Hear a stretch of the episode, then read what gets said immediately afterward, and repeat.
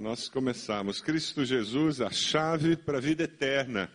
Nós estamos falando sobre Cristo Jesus sendo a chave para a intimidade com Deus. No, na sexta-feira, as pessoas receberam isso. Hoje, quem não tinha recebido na sexta está recebendo essa lembrança das celebrações da Páscoa. Isso aqui não é amuleto, você não tem que pagar para receber. Isso é uma lembrança da nossa celebração da Páscoa 2016. A ideia é você colocar em algum lugar para se lembrar que a chave para você ter intimidade com Deus é um relacionamento íntimo com Cristo Jesus. É através de Cristo Jesus, que morreu e ressuscitou, que você consegue ter intimidade com Deus. Cristo Jesus é a chave para a vida eterna. Nós vamos viver com a segurança de vida eterna quando nós conhecemos a Cristo. Cristo Jesus é a chave para viver em intimidade com Deus, para vivermos felizes para sempre, a vida eterna no céu com o Pai Celeste. Quem lembra do Felizes para Sempre aqui? Essa foi a peça que nós vimos na semana passada. Com Cristo Jesus, nós encontramos a chave para viver em intimidade com Deus, a chave para vivermos felizes para sempre a vida eterna no céu com o Pai Celeste. Celebrar a Páscoa é reafirmar nossa fé. Celebrar a Páscoa é reafirmar nossa confiança de que Jesus morreu e ressuscitou. Nós vamos estudar dois textos que falam de ressurreição. Pergunta a pessoa do lado se ela lembra de alguma outra ressurreição além da ressurreição de Jesus. Pergunta a ela. Tem no, no, no Evangelho alguma outra ressurreição além da ressurreição de Jesus?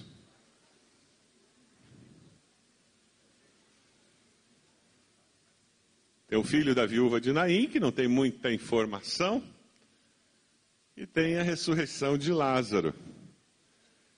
Foi o último milagre de Jesus, um dos maiores milagres de Jesus, um dos maiores sinais que ele faz durante o seu ministério.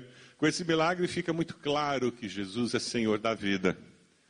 Isso faz com que as autoridades religiosas entrem numa crise existencial. Agora, ou do fim nesse, nesse líder, ou ele vai criar muitos problemas para nós. Dê uma olhadinha nesse vídeo. Um homem chamado Lázaro estava doente. Ele era do povoado de Betânia, onde Maria e sua irmã Marta moravam. Esta Maria era a mesma que pôs perfume nos pés do Senhor Jesus e os enxugou com os seus cabelos.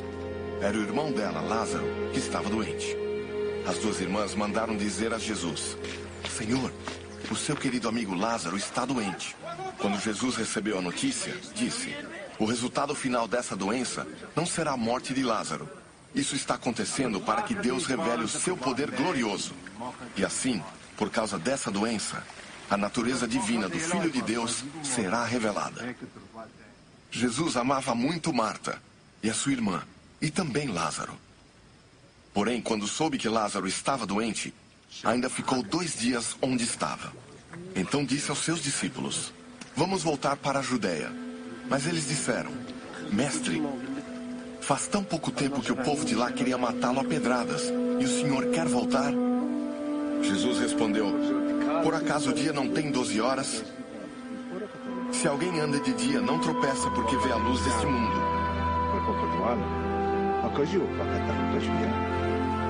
Mas, se anda de noite, tropeça porque nele não existe luz.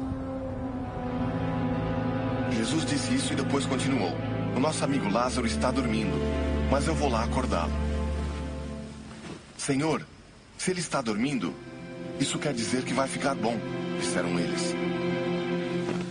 Mas o que Jesus queria dizer era que Lázaro estava morto. Porém, eles pensavam que ele estivesse falando do sono natural. Então Jesus disse claramente: Lázaro morreu. Mas eu estou alegre por não ter estado lá com ele pois assim vocês vão crer. Vamos até a casa dele. Então Tomé, chamado o gêmeo, disse aos outros discípulos: Vamos nós também, a fim de morrer com o Mestre.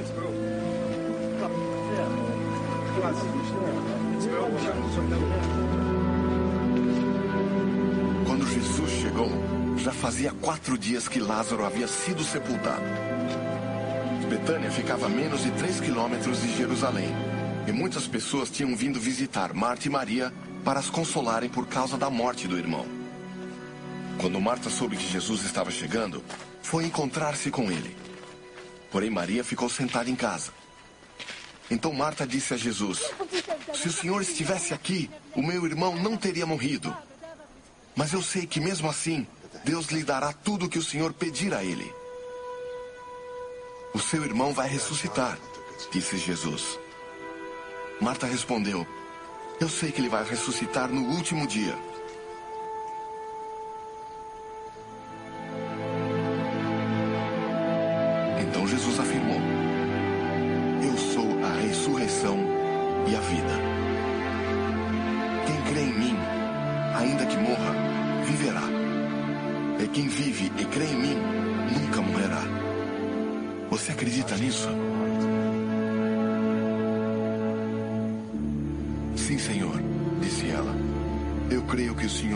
Messias, o Filho de Deus, que devia vir ao mundo. Depois de dizer isso, Marta foi, chamou Maria, sua irmã, e lhe disse em particular: O Mestre chegou e está chamando você. Quando Maria ouviu isso, levantou-se depressa e foi encontrar-se com Jesus. Pois ele não tinha chegado ao povoado, mas ainda estava no lugar onde Marta o havia encontrado. As pessoas que estavam na casa com Maria, consolando-a, viram que ela se levantou e saiu depressa. Então foram atrás dela, pois pensavam que ela ia ao túmulo para chorar ali. Maria chegou ao lugar onde Jesus estava e, logo que o viu, caiu aos pés dele e disse: Se o Senhor tivesse estado aqui, o meu irmão não teria morrido. Jesus viu Maria chorando e viu as pessoas que estavam com ela chorando também. Então ficou muito comovido e aflito e perguntou: que vocês o sepultaram? Venha ver, Senhor, responderam. Jesus chorou. Então as pessoas disseram: Vejam como ele amava Lázaro. Mas algumas delas disseram: Ele curou o cego. Será que não poderia ter feito alguma coisa para que Lázaro não morresse? Jesus ficou outra vez muito comovido. Ele foi até o túmulo, que era uma gruta com uma pedra colocada na entrada, e ordenou: Tirem a pedra. Marta, a irmã do morto, disse: Senhor, ele está cheirando mal, pois já faz quatro dias que foi sepultado. Jesus respondeu: Eu não lhe disse que se você crer, você verá a revelação do poder glorioso de Deus? Então tiraram a pedra. Jesus olhou para o céu e disse: Pai, eu te agradeço porque me ouviste. Eu sei que sempre me ouves. Mas eu estou dizendo isso por causa de toda essa gente que está aqui, para que eles creiam que tu me enviaste. Depois de dizer isso, gritou: Lázaro, venha para fora.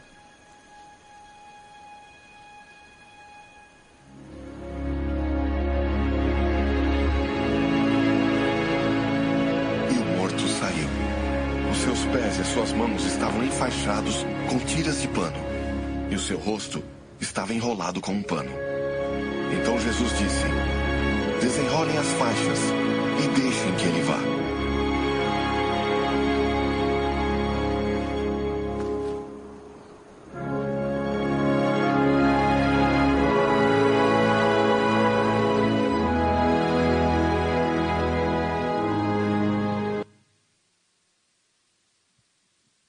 Quem vive com intimidade com Deus, vê a glória de Deus manifesta. Você acredita nisso?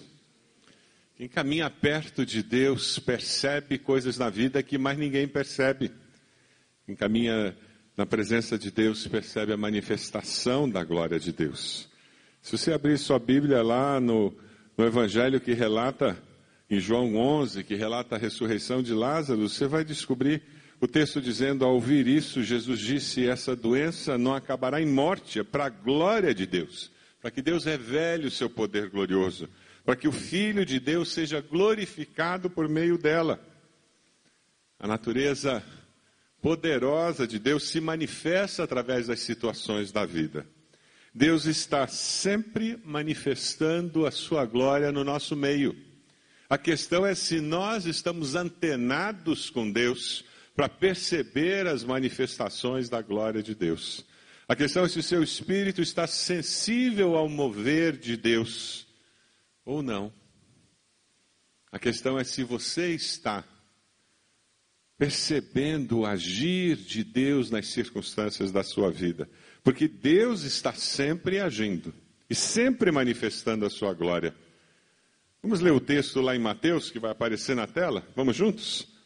No dia seguinte, isto é, no sábado, os chefes dos sacerdotes e os fariseus dirigiram-se a Pilatos e disseram: Senhor, lembramos que enquanto ainda estava vivo, aquele impostor disse: Depois de três dias ressuscitarei. Ordena, pois, que o sepulcro dele seja guardado até o terceiro dia, para que não venham seus discípulos e, roubando o corpo, digam ao povo que ele ressuscitou dentre os mortos. Esse último engano será pior do que o primeiro. Leve um destacamento, respondeu Pilatos. Podem ir e mantenham o sepulcro em segurança, como acharem melhor. Eles foram e armaram um esquema de segurança no sepulcro. E além de deixarem o destacamento montando guarda, lacraram a pedra. Pior do que não estar antenado com o mover de Deus é opor-se ao mover de Deus. Cuidado. Cuidado que a sua falta de fé não o coloque numa situação em que você procure abafar a manifestação da glória de Deus ao seu redor, na sua família, na vida de alguém, na sua célula, na sua igreja. Cuidado para que você não seja instrumento de Satanás procurando abafar a manifestação da glória de Deus. Aqueles homens estavam procurando fazer isso. Eles sabiam do que Jesus havia falado sobre a sua ressurreição e eles estavam tomando todas as precauções humanas para evitar que o milagre acontecesse. Homens têm tentado ao longo da história abafar, racionalizar Dizer que é menos do que é aquilo que Deus faz no nosso meio. Qual o nosso trabalho como discípulos de Jesus? Viver de tal forma que as nossas boas obras diante dos homens glorifiquem o nosso Pai que está nos céus. Amém? Esse é o seu desafio, é o meu desafio. Que a nossa vida manifeste a glória de Deus. Mas sabe, uma outra coisa que nos chama a atenção na ressurreição de Lázaro, se você olha dos versículos 5 ao 15, você vê um momento de provação tremendo que aquelas duas irmãs passam. Uma vida de intimidade com Deus nos dá vitória na provação. E foi o que aquelas irmãs passaram. Deus nos permite vencer as adversidades quando nós caminhamos com Ele. Porque nós estamos percebendo a glória de Deus mesmo no dia mais negro que nós possamos vir a viver. E mesmo no dia mais negro da história da nossa vida, nós conseguimos permanecer olhando para o Autor e Consumador da nossa fé. Permanecer firme, confiando em Deus. Isso é fácil de fazer? Não, não é fácil de fazer. Para nós humanos, não é. Mas com a ajuda do Espírito Santo que habita em nós, é possível. Aquele Espírito que nos capacita, nos empodera, aquele Espírito que age em nós e nos faz viver a vida cristã. É Ele quem nos ajuda a ter vitória no meio da provação. É interessante que quando Lázaro está doente, Jesus não faz nada. E lá no versículo 14, então lhes disse claramente para os discípulos: Lázaro morreu. Realidade nua e crua. E para o bem de vocês, eu estou contente por não ter estado lá, para que vocês creiam. Mas vamos até ele. É interessante porque Deus nunca nos engana. Ele nunca fala meias verdades. Ele nunca nos deixa fugir da realidade. Deus sempre nos confronta com a realidade. Se existe a necessidade de passarmos pelo vale da sombra da morte, nós passaremos pelo vale da sombra da morte. Mas o Senhor é o meu bom pastor. E eu sei que Ele estará comigo ali. Amém? E essa é a segurança que tem aquele que segue ao Cristo vivo, aquele que ressuscitou. Jesus passou por sofrimento? Ele passou por sofrimento. Ele morreu, ele cumpriu o propósito de Deus para a vida dele. Vamos ler um texto que nos fala disso? Lá em Mateus 27. Vamos lá juntos? E houve trevas do meio-dia às três horas da tarde. Por volta das três horas da tarde, Jesus bradou em alta voz: Eloi, Eloi, lama sabachthani. Que significa? Quando alguns dos que estavam ali ouviram isso, disseram: Imediatamente um deles correu em busca de uma esponja embebeu em vinagre, colocou-a na ponta de uma vara e deu a Jesus para beber. Mas os outros disseram: Deixa-nos, vejamos se Elias vem salvá-lo. Depois de ter bradado novamente em alta voz, Jesus entregou o seu espírito. Naquele momento, o véu do santuário rasgou-se em duas partes, de alto a baixo. A terra tremeu e as rochas se partiram. Os sepulcros se abriram. Os corpos de muitos santos que tinham morrido foram ressuscitados. E saindo dos sepulcros depois da ressurreição de Jesus, entraram na cidade santa e apareceram a muitos. Não foi morte de mentiria, não, né? É uma morte que chacoalhou a cidade de Jerusalém. Se alguém tinha dúvida de que aquela morte era uma morte diferente das demais, as dúvidas foram embora. Quando nós encaramos a vida como ela é, nós nos abrimos para o mover sobrenatural de Deus naquela situação. Quem sabe nessa Páscoa você vai ter que dizer: Deus, eu tenho uma dificuldade na minha vida. Eu tenho uma aprovação e vou parar de fingir que eu não tenho. Eu tenho um problema na minha família e eu vou parar de fingir que eu não tenho. Eu tenho uma dificuldade profissional e eu vou parar de fingir que eu não tenho uma dificuldade profissional. Eu vou dar nome àquele pecado, àquele vício que eu lido há tanto tempo e eu, e eu vou dar nome a ele. Nome é pecado e eu preciso me livrar dele. Ou quem sabe você está passando por uma provação muito difícil, um momento de muita dificuldade, e você tem fingido que não tem essa dificuldade. Como nós precisamos reconhecer o estado real da nossa existência, como nós estamos vivendo. E quem sabe você vai ter que mudar padrão de vida. E quem sabe tenha que tirar filhos de escola particular, porque esse é o momento. Eu vou ter que mudar de casa. Eu vou vender o carro.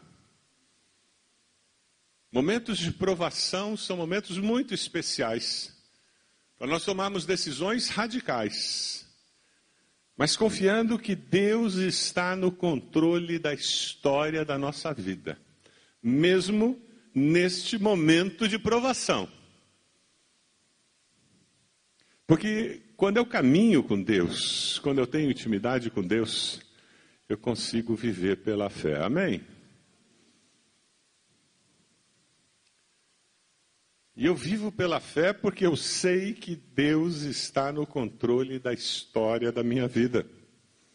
É interessante porque aquelas irmãs tinham consciência de que Deus estava no controle, de que Jesus era Senhor da história. Lá no versículo 21, disse Marta a Jesus: Senhor, se o Senhor estivesse aqui, meu irmão não teria morrido. Mas veja, eu sei que mesmo agora Deus te dará tudo o que pedires Ela sabia quem era Jesus. Ela tinha confiança nele.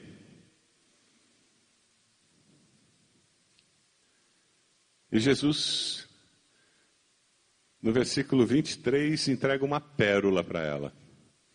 O seu irmão vai ressuscitar. E muitas vezes Deus nos entrega pérolas assim, na nossa vida de oração, na nossa leitura bíblica, através de irmãos e irmãs, lá na célula, num telefonema, num WhatsApp, numa mensagem.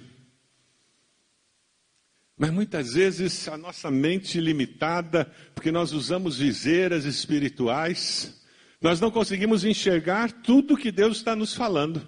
Ela conseguiu entender tudo que Jesus estava dizendo? Quando Jesus disse que o irmão vai ressuscitar, o que, que ela entendeu? Lá no final, no julgamento final, ele vai ressuscitar. Era isso que Jesus estava falando? Ela estava perdendo a bênção. Jesus estava entregando uma pérola para ela e ela não conseguia perceber. Quem sabe Deus tem falado para você, tem te dado uma resposta às suas orações e a sua limitação espiritual o tem impedido, a tem impedido de perceber toda a riqueza da resposta de Deus. Como aconteceu com ela. Deus usa momentos de crise na nossa vida para exercitar a nossa fé, para ampliar a nossa percepção do mundo espiritual. Quando a crise chega, você tem que fazer uma escolha. Ou eu vou melhorar ou eu vou amargar. Ou eu vou confiar ou eu vou murmurar. Qual é a sua reação natural quando a crise chega? Quando a dificuldade aparece? É murmurar ou confiar? É melhorar ou amargar? Ninguém pode fazer essa escolha por você. E isso determina como você usa aquele momento de crise, de provação, de dificuldade. É interessante porque lá em Mateus 28 aparecem as mulheres indo para o túmulo. Que crise! O mestre, o Salvador, foi morto. Acabou tudo. Não deu nem tempo de preparar o corpo para a sepultura. Foi muito rápido. Elas estavam devastadas naquela sexta-feira. No sábado elas não podiam fazer nada. Era contra a lei dos judeus. Mas domingo, bem cedo, nas primeiras horas, lá foram elas, correndo. Porque elas queriam fazer alguma coisa, pelo menos, pelo amado Salvador pelo amado Mestre, levaram algumas coisas para colocar no seu corpo. Na expectativa que encontrariam alguém ali naquele jardim para puxar a pesada pedra, e assim elas poderiam entrar no túmulo. Vamos ler juntos o texto? Mateus 28. Enquanto as mulheres estavam a caminho, alguns dos guardas dirigiram-se à cidade e contaram aos chefes dos sacerdotes tudo o que havia acontecido. Quando os chefes dos sacerdotes se reuniram com os líderes religiosos, elaboraram um plano. Deram aos soldados grande soma de dinheiro, dizendo-lhes: Vocês devem declarar o seguinte: Os discípulos dele vieram durante a noite e furtaram o corpo. Enquanto estávamos dormindo, se isso chegar aos ouvidos do governador, nós lhe daremos explicações e livraremos vocês de qualquer problema. Assim os soldados receberam dinheiro e fizeram como tinham sido instruídos. E esta versão se divulgou entre os judeus até o dia de hoje. Enquanto elas estavam pensando em fazer algo pelo Senhor, pelo Mestre, o que que os homens estavam fazendo? Planejando uma mentira, algo para ocultar a glória de Deus de novo.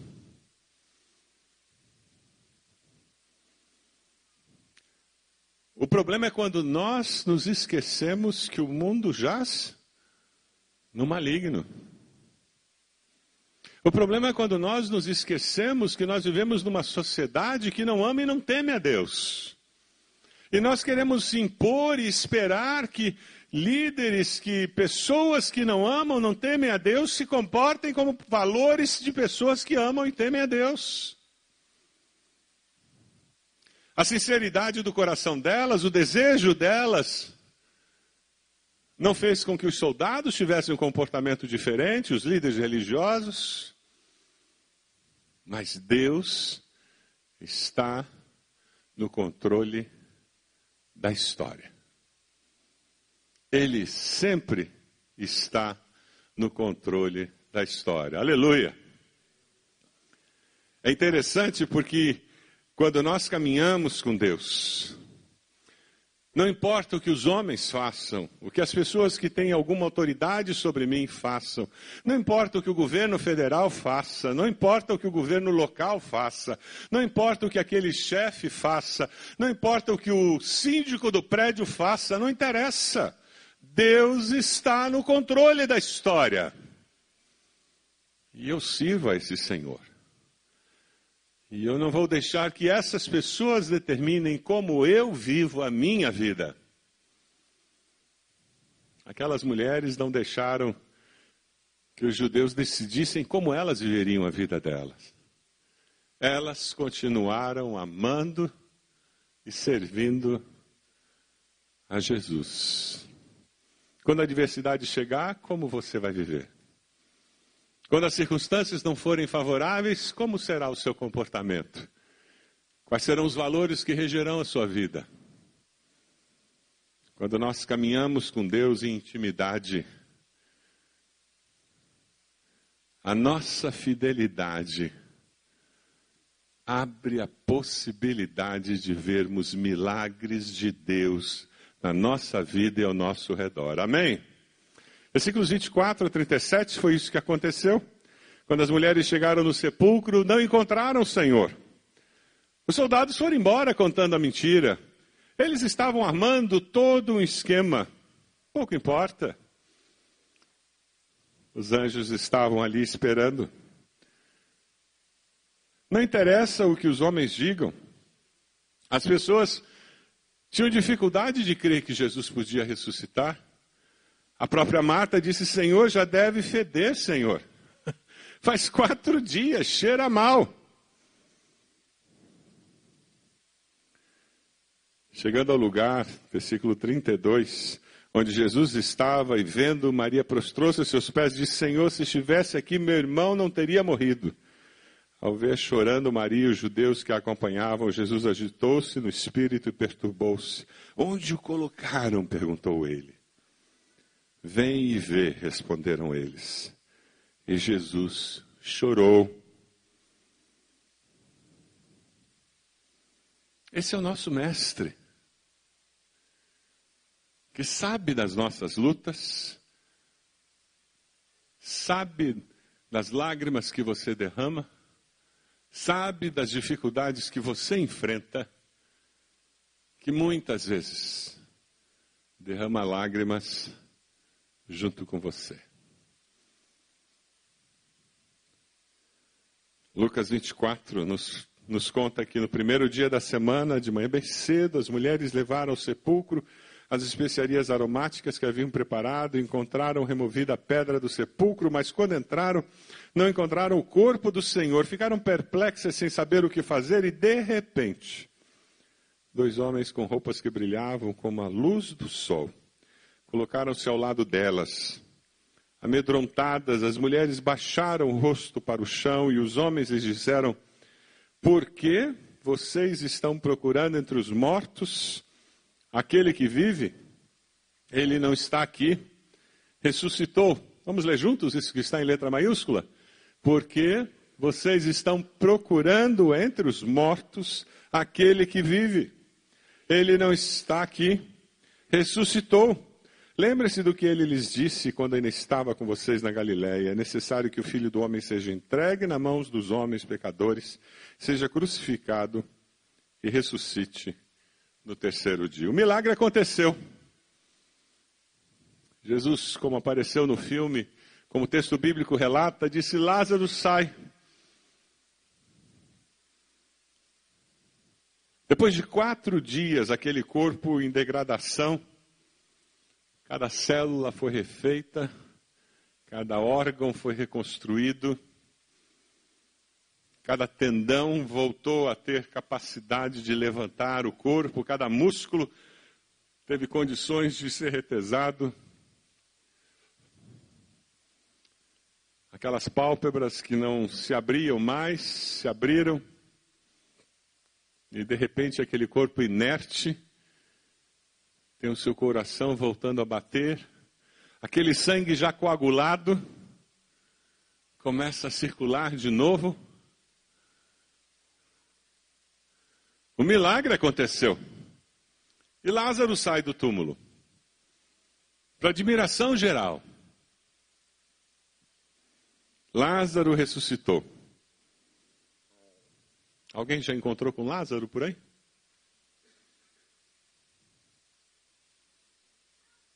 Lázaro ressuscitou, mas ressuscitou com um corpo humano.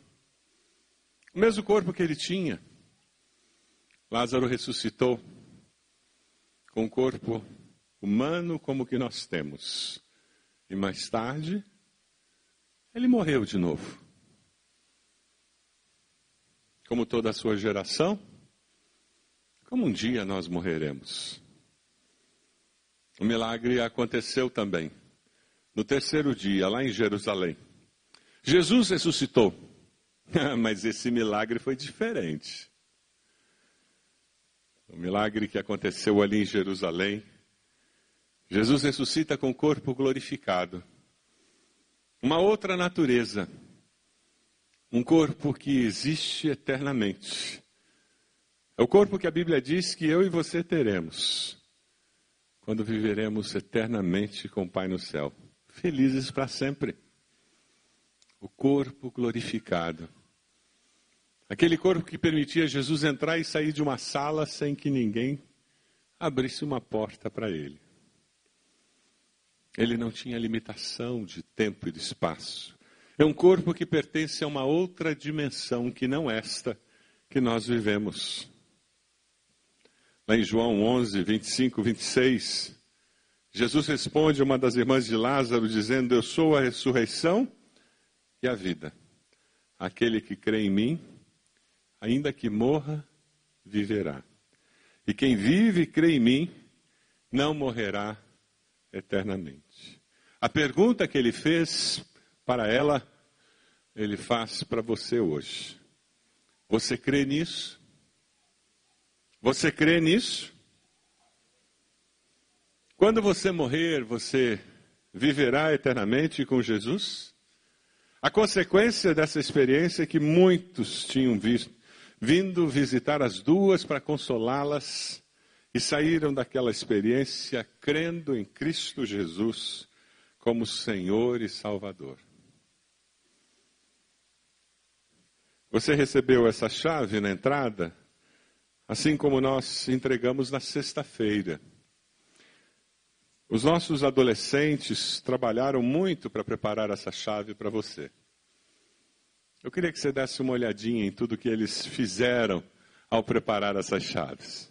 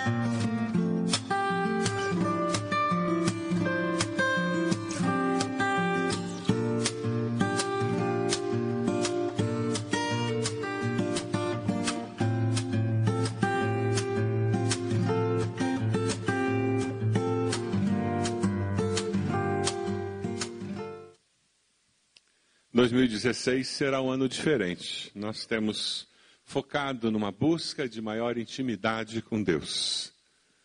A pergunta é onde você colocará essa chave para lembrar-se da necessidade de buscar uma intimidade maior com o Senhor.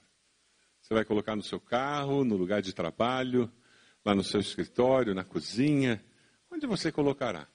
Para que você se lembre da necessidade de buscar uma caminhada mais próxima de Deus, para ver os milagres de Deus acontecerem, para ver uma força sobrenatural sustentá-lo, sustentá-la no meio das provações.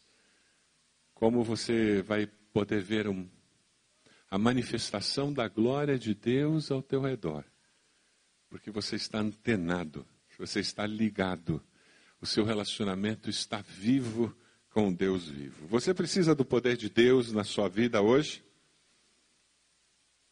Então volte-se para Deus. Você decide buscar a Deus para vencer as provações? Busque intimidade com Deus. Você decide pela fé melhorar quando momentos de crise surgirem na sua vida? Você decide buscar os milagres de Deus para a sua vida? Ou vai viver uma vida sem sal, simplesmente trabalhando, existindo? Ou você vai viver uma vida em que você vê o mover de Deus operando, transformando, agindo, surpreendendo a todos e a você mesmo? Você pode abaixar sua cabeça? Qual o desafio que Deus coloca no seu coração nesse domingo de Páscoa? Quando você pensa na ressurreição do Senhor Jesus, na ressurreição do Salvador, quando você pensa na manifestação do poder de Deus na sua vida, existe algo que você precisa colocar diante de Deus, dizendo: Deus, eu preciso dar um passo de fé confiando no Senhor e confiando que o Senhor fará algo surpreendente na minha história. Deus, eu preciso dar um passo de fé e confiar que o Senhor está no controle, mesmo quando eu não estou no controle. Confiar que o Senhor vai agir e o Senhor vai me surpreender.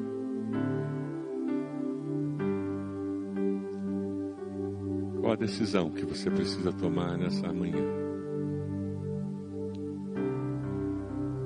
Deus falou ao seu coração. Você está tomando uma decisão ao lado do Senhor. Onde você está mesmo? Coloque-se de joelhos.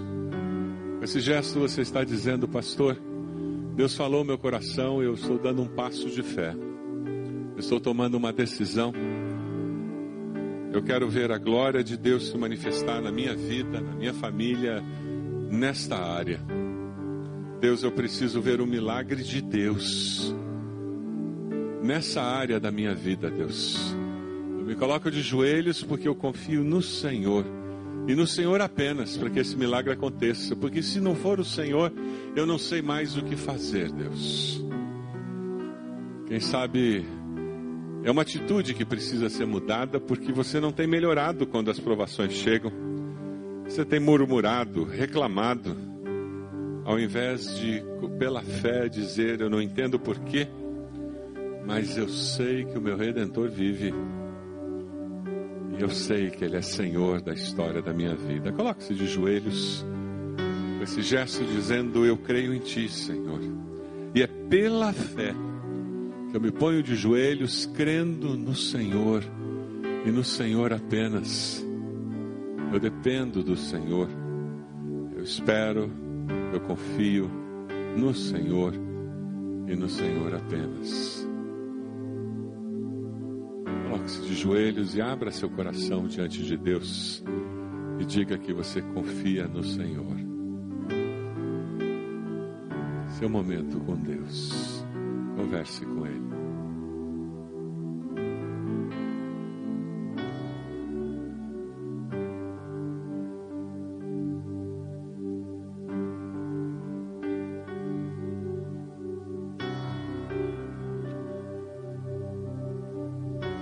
Deus amado, somos teus filhos, Senhor.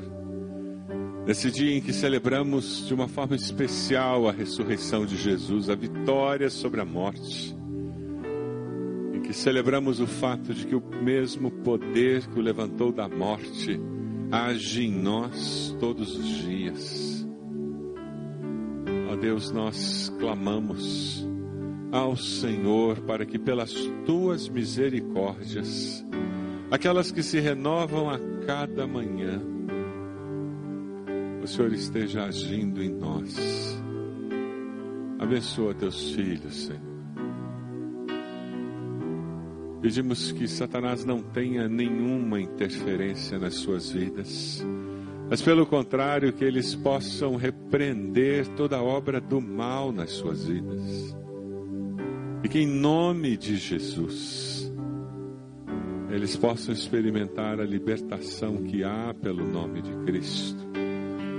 Possam experimentar, ó Deus, a direção amável do Teu Santo Espírito, a manifestação do poder do Senhor. Ó Deus, que nós possamos ver a manifestação da Tua glória ao nosso redor, no Teu agir, no Teu cuidado, nas manifestações de amor do Senhor através de pessoas, de circunstâncias Ó Deus, que nós possamos ver a glória do Senhor na natureza que revela a tua majestade, o teu poder. Pedimos olhos espirituais para ver, Senhor. Pedimos uma percepção espiritual para compreender os fatos como o Senhor compreende, para vermos as pessoas como o Senhor as vê, para amá-las como o Senhor as ama. Teus filhos estão de joelhos, Deus amado, cada um deles com um desejo, um propósito no coração, um passo de fé que expressa a confiança no Senhor te peço que o teu Santo Espírito se manifeste, confirmando, dirigindo, capacitando-os para viver plenamente essa experiência de fé com o Senhor.